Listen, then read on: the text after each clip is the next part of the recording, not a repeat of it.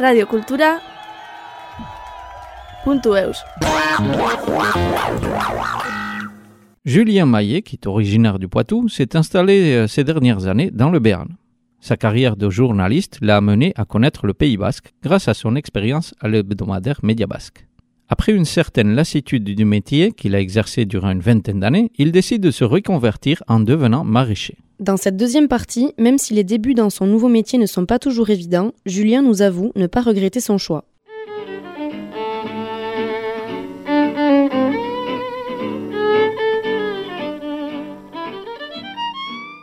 je suis plutôt dans une phase euh, de décroissance. C'est-à-dire que, voilà, après avoir travaillé euh, pour des grands, grands journaux ou, des, même une ville comme la ville de Paris, euh, maintenant je, cultive des, des, haricots maïs sur 7000 m2 dans un petit bout du Béarn. Voilà.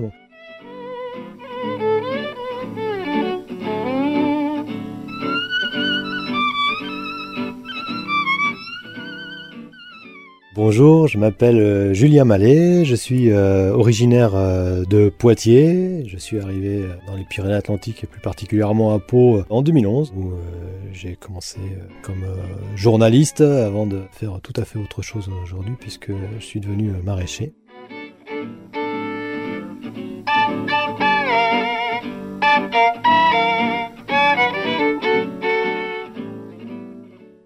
Au début, euh, c'était un petit peu compliqué parce que je n'avais aucun matériel. Il hein. faut reconnaître que quand on a été journaliste avant, on n'est pas équipé en tracteur. Euh, j'ai quelques outils, mais voilà. Donc euh, bah, j'ai commencé par m'équiper un petit peu. Je suis en plein champ, j'ai pas de serre, donc ce qui a une difficulté supplémentaire. Et je me suis lancé avec l'association des producteurs de haricots maïs du Béarn qui cherchait de nouveaux producteurs pour la dernière saison. Je me suis lancé dans cette production. C'est un, légume qu'on essaye de promouvoir et faire euh, survivre en, Béarn parce qu'il a un peu tendance à, disparaître hein, face à la concurrence du haricot tarbé ou du haricot coco qu'on trouve euh, du côté de Toulouse. Et je me suis lancé dans cette production euh, en plus de ma petite parcelle à côté où je comptais faire du légume.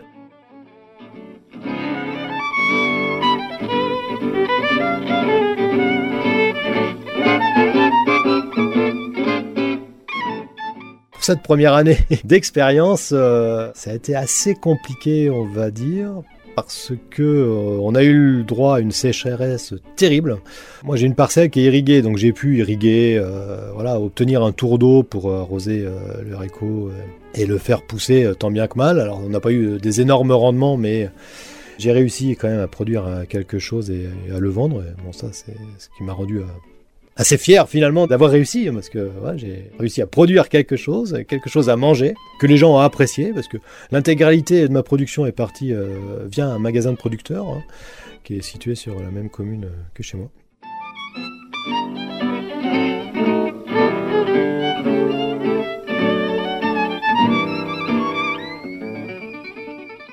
L'inconvénient de cette année extrêmement sèche, c'est que la parcelle que j'avais euh, à côté était dure comme du béton et je n'ai pas pu travailler le sol pour pouvoir semer euh, quoi que ce soit d'autre. Par chance, lorsque j'ai acheté un tracteur, euh, un vieux tracteur sans cabine, j'avais eu une charrue avec et pour le tester au tout début, j'avais fait, mais sur quelques mètres, j'avais travaillé le sol avec cette charrue pour voir comment ça fonctionnait parce que je n'avais jamais, déjà un, conduit tracteur plus que ça et deux, encore plus euh, labourer un, sol. J'avais travaillé un peu le sol avec ma charrue, euh, j'avais euh, mis derrière, j'ai aussi récupéré une petite herse, voilà, donc après j'ai passé un coup de herse pour affiner la terre, et j'avais pu travailler un tout petit espace, pas gros. Et là-dessus, j'avais fait du poireau. Quoi. Donc là, pareil, bah, ça a fonctionné, j'étais content, j'avais des poireaux que j'ai vendu très très vite cette fois, toujours au même magasin du coup, parce que j'avais du poireau, eux n'en avaient pas, et des restaurants.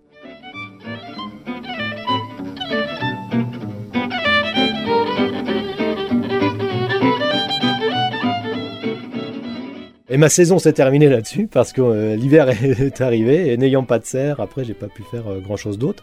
Donc maintenant l'étape euh, suivante, c'est-à-dire cette année pour ma deuxième, alors parce que j'ai fait une demi-année d'exploitation on va dire, donc pour cette deuxième année, Et bien là, on a déjà travaillé le sol. Enfin, j'ai fait appel à, quelqu'un, un agriculteur qui est venu travailler le, sol cette fois. Donc, on va pouvoir planter, semer. J'ai commandé des plants. Et j'attends avec impatience de recevoir tout ça pour lancer cette production et remettre un petit peu les mains dans la terre et y prendre beaucoup de plaisir.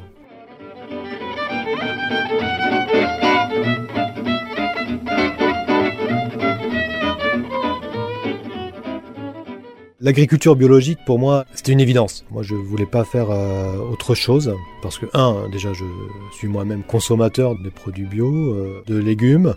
Je suis plutôt dans une phase euh, de décroissance, c'est-à-dire que, voilà, après avoir travaillé pour des grands, journaux ou des, même une ville comme la ville de Paris, maintenant je, cultive des, du haricot maïs sur 7000 m2 dans un petit bout du Béarn. Voilà, bon.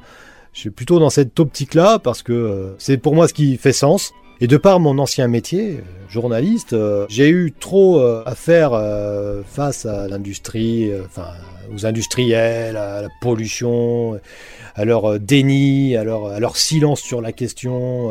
cette espèce d'omerta qu'il y a en la matière que je me suis dit, bah, maintenant moi de mon côté je vais me faire plaisir et voilà, je vais surtout pas faire appel à eux. Quoi.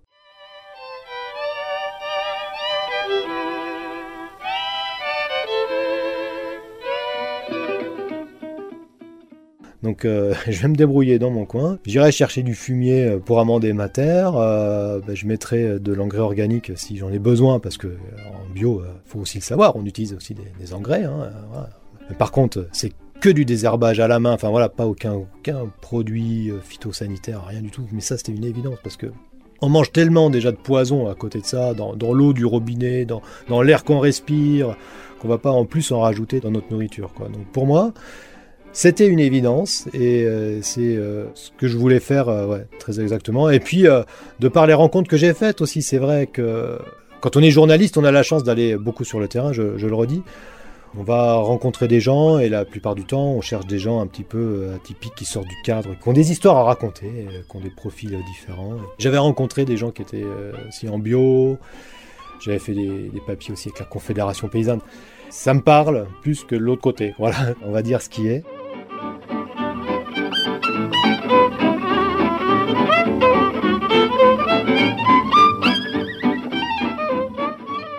Et puis, euh, moi qui démarre, qui découvre ça, je me dis aussi que c'est beaucoup plus simple de venir à une ferme de petite taille, de pas viser grand, de pas avoir à réfléchir euh, quel produit faut que je mette, quelle quantité, quel calcul, parce que bon, je suis pas fort en maths, euh. En fait, c'est ça, parce qu'utiliser des produits, avoir recours à des substances chimiques, c'est doser, c'est avoir du matériel pour le faire.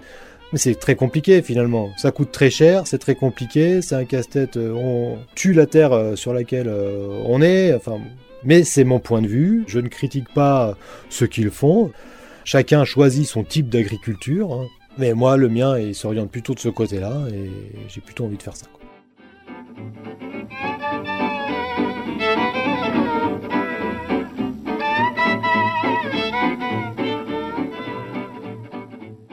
Je regrette rien parce que euh, ce que j'avais envie, c'est d'être dehors. C'est d'être euh, tout le temps dehors. Il n'y a jamais une journée qui se ressemble. C'est-à-dire quand on démarre le matin, on a prévu de faire quelque chose en agriculture, mais en fait on le fait pas. moi c'est une règle, enfin c'est quelque chose que j'ai remarqué, c'est qu'il y a toujours un imprévu ou une tâche qui dure plus longtemps qu'une autre ou euh, un matériel qui casse, le tracteur qui ne démarre pas. Alors sur le coup, on peut piquer un coup de sang, hein, ça c'est normal. C'est le caractère qui veut ça. On peut dire ah, ça, ça, agace. Mais à la fin, on est content d'avoir euh, surpassé la chose. Il y a un côté euh, satisfaisant. Enfin, ça fait du bien quoi. On est content et c'est valorisant et euh, voilà, on est content d'avoir réussi.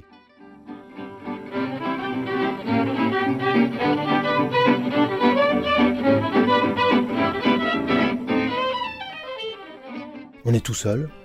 J'ai pas de chef, j'ai personne sur mon dos. Je suis le seul responsable de si je foire un semis, si euh, j'ai toute une culture qui ne lève pas, ou au contraire si euh, c'est excellent, c'est soit grâce à moi, soit à cause de moi, mais je suis le seul responsable et je pourrais euh, m'en prendre qu'à moi-même. Et c'est ça que je recherchais aussi, c'est cette liberté, cette autonomie qui fait que voilà, je choisis ma direction, enfin je mène ma barque. Quoi, c'est ça qui m'intéressait. Donc c'est pour ça que je regrette pas. Quoi.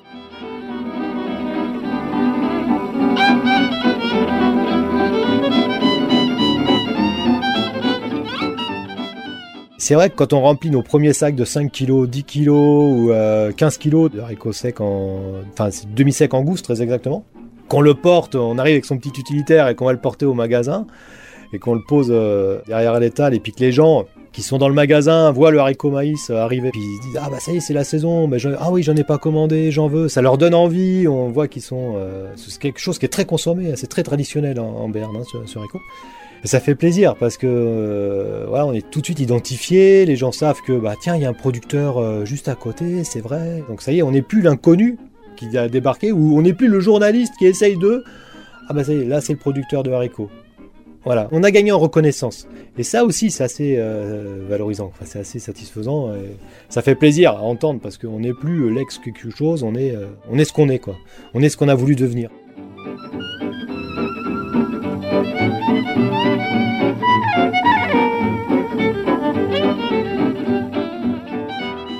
Je me souviens quand j'ai livré ma première caisse de poireaux qu'on m'avait commandé.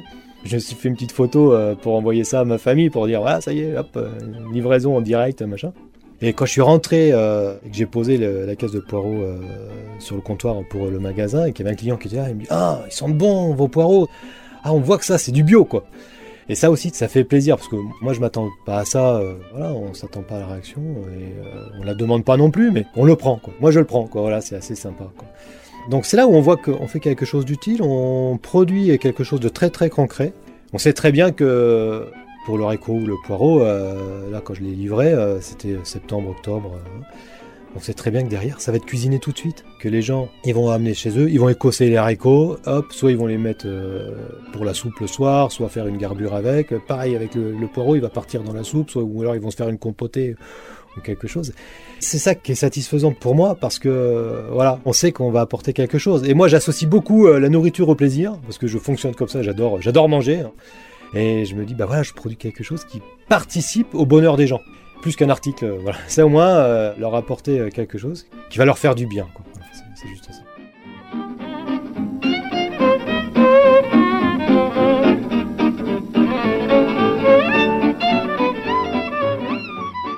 Le fait de passer par un espace test agricole, euh, comme je le fais aujourd'hui, ça a plusieurs limites. La première limite, euh, pour moi, à mon âge, euh, j'approche de la cinquantaine, c'est que je ne maîtrise même pas mon portefeuille. C'est-à-dire que lorsque je veux faire des investissements, acheter quelque chose, je suis obligé de demander à la personne, à mon parrain comptable, si il peut me faire un chèque, me signer un chèque ou faire un virement auprès, par exemple, je prends l'engrais à l'Oreki. Eh ben, il faut que mon parrain, quand il reçoit la facture, fasse le virement. C'est même pas moi, je suis pas maître. Alors, et ça, intellectuellement, j'ai du mal. Je le reconnais, euh, moi ça passe pas parce que j'ai l'habitude, je vais quelque part, je veux quelque chose, je paye cash, c'est terminé. J'ai pas besoin de demander l'autorisation euh, à quelqu'un. Voilà. Donc ça c'est un premier point qui fait que j'ai envie de sortir très vite de cette structure.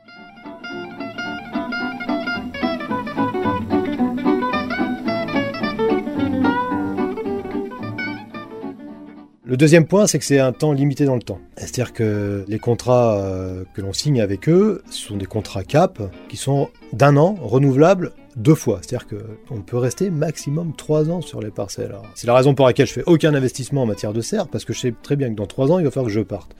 Je ne vais pas investir dans des tunnels ou quelque chose de plus compliqué euh, pour euh, devoir le démonter dans deux ans. Je trouve ça... Et au risque de l'abîmer et sans savoir où je vais atterrir.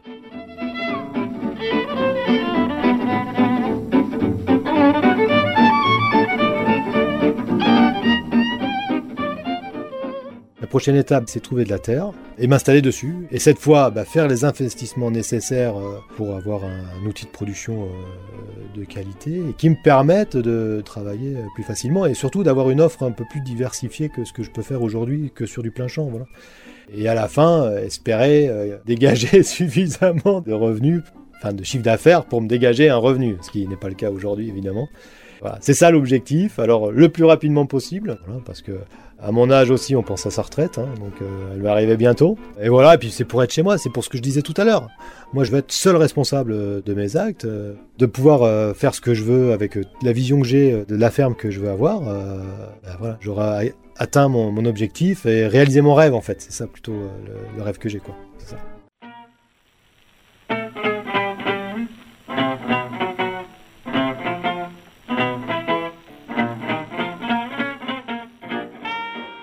Vérité, je préférais venir m'installer ici. Enfin, alors autour de Saint-Palais, plutôt dans cette région-là parce que les montagnes sont pas très loin. J'aime beaucoup l'arrière-pays. Bon, bon, de toute façon, la côte, c'est inaccessible. J'ai pas envie de vivre sur la côte.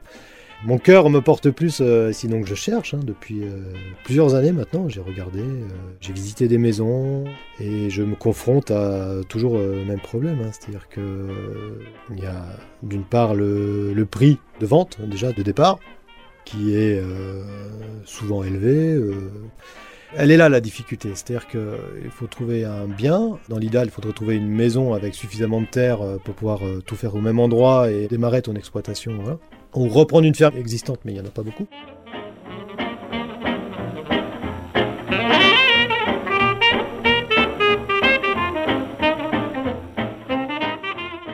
Je suis complètement soutenu euh, par tout le monde dans ma famille. Ça les amuse. Après, euh, moi, euh, la génération de mes grands-parents, ils étaient agriculteurs en fait. C'est quelque part, c'est aussi revenir à, ce que faisaient moi mes ancêtres qui euh, à l'époque étaient euh, des gens modestes, euh, qui vivaient de la terre toute petite ferme. Il y avait des, légumes, des animaux, il y avait tout autour de la ferme, ils étaient en parfaite autonomie. Et ça n'allait pas plus loin, quoi.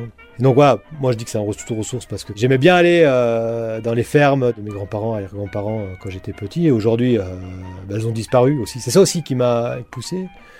Parce que la ferme, notamment, où étaient installés mes grands-parents maternels, elle a été rasée pour faire passer la ligne TGV qui va entre Bordeaux et Paris, et il euh, n'y a plus rien. C'est-à-dire que moi, ce souvenir d'enfance que j'avais, je peux même pas le transmettre à ma fille.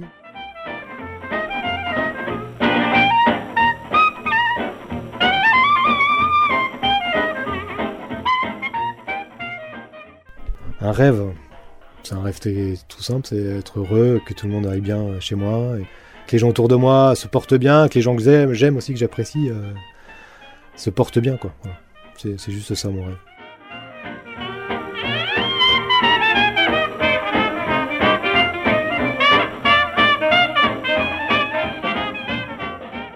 Radio Cultura.